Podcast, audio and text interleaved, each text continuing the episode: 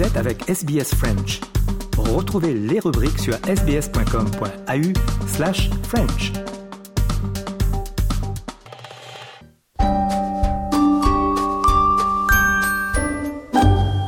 Bonjour et bienvenue dans votre nouvel épisode de SBS Easy French.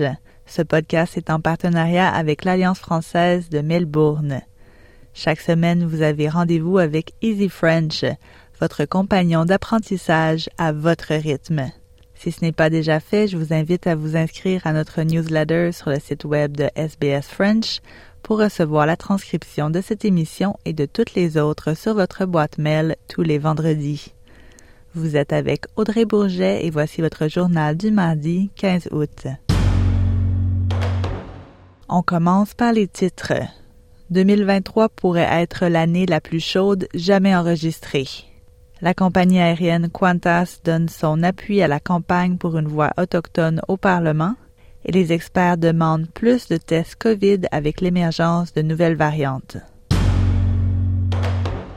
Les experts du climat du gouvernement américain affirment qu'il y a près de 50% de probabilité que 2023 soit l'année la plus chaude jamais enregistrée. La scientifique en chef de la National Oceanic and Atmospheric Administration, Sarah Kapnick, a déclaré que 2023 continuera de battre des records avant la fin de l'année. According to NCEI's global annual temperature outlook and data through July, it is virtually certain, over 99% chance, that 2023 will rank among the five warmest years on record, with a nearly 50% probability that 2023 will rank warmest on record. Pendant ce temps, des scientifiques de l'agence spatiale américaine NASA affirment qu'un examen de ces enregistrements de température depuis 1880 confirme que le mois dernier a été le mois de juillet le plus chaud jamais enregistré. Il y a 15 jours, le record de juillet a été noté par l'Organisation météorologique mondiale et le programme Copernicus de l'Union européenne sur la base de leurs données remontant aux années 1940. L'administrateur de la NASA, Bill Nelson, a déclaré que les données montrent que les températures ont augmenté de 4 degrés Celsius au-dessus de la moyenne pour certaines parties de l'Amérique du Sud, de l'Afrique du Nord, de l'Amérique du Nord et de la péninsule antarctique. The bottom line of all this is the last nine years are the warmest on record. And folks, Mother Nature is sending us a message.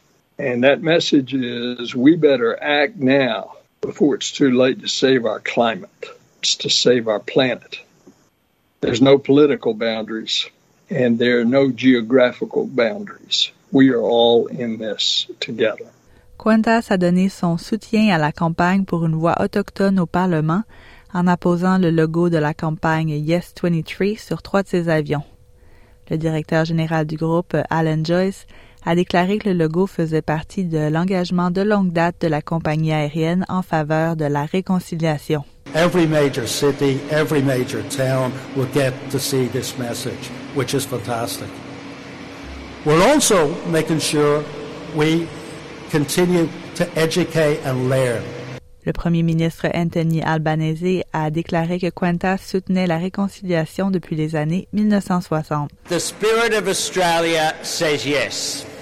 And the spirit of Australia says yes because this will assist reconciliation in a practical way. La campagne du non pour le référendum Voice to Parliament continue d'avoir plus de soutien, beaucoup d'Australiens affirmant qu'ils ne sont pas sûrs du contenu du référendum.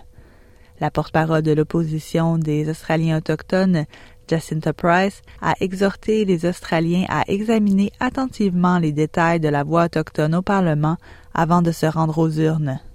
And I would urge young people, please absolutely do your homework. Um, you know, understand the cases uh, being put forward, uh, and, and look into this deeply because this constitution is about every single Australian.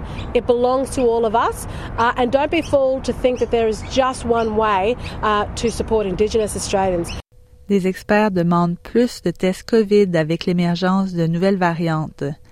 EG.5 est une mutation de Micron. Son surnom est Eris d'après la déesse grecque du chaos, des conflits et de la discorde. Elle a été trouvée dans 51 pays jusqu'à présent, y compris en Australie, en Chine, en Corée, au Japon et au Canada. L'épidémiologiste Maria Van Kerkhove de l'OMS affirme que seule la moitié du monde teste le virus. For EG.5, we see that it has an increased growth rate, um, which means it's more transmissible because of that growth rate increase and its immune escape. So people are going to get infected. We see a similar level of severity as in it's not less severe or more severe. It could cause the full range of uh, disease. It was a variant under monitoring since July because of this increased growth rate. And now we're detecting it in more countries. And we expect that in some countries, it may become dominant. Merci d'avoir suivi votre journal en français. Je suis Audrey Bourget et nous nous retrouvons la semaine prochaine pour un nouvel épisode de SBS Easy French.